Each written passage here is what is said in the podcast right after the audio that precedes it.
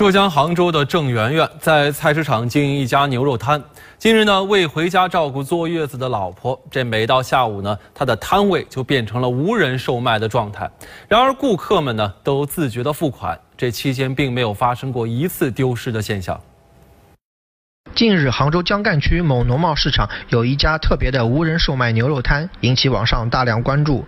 当地时间四月十二日，记者探访了这家特别的牛肉摊，正值摊主在收拾店铺准备离开。采访中，牛肉摊主郑媛媛告诉记者：“无人是比较夸张的概念，他因为需要照顾坐月子的老婆，所以中午店里有人，下午才没人。能够正常经营，都靠周围的热心邻居摊主帮忙和周边住户的理解。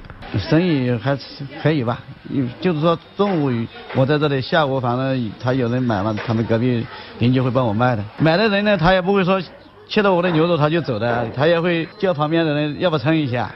郑媛媛称，牛肉摊无人状态已有半个月，顾客们都自觉付款，没有发生过丢失现象。不一会儿，摊主就回家去照顾老婆了，牛肉摊空无一人。记者也是走入摊位，过了一把经营户的瘾，一会儿果然有顾客上门，攀谈了解我们是记者后，顾客熟练地从冰柜里拿牛肉，自己称重等。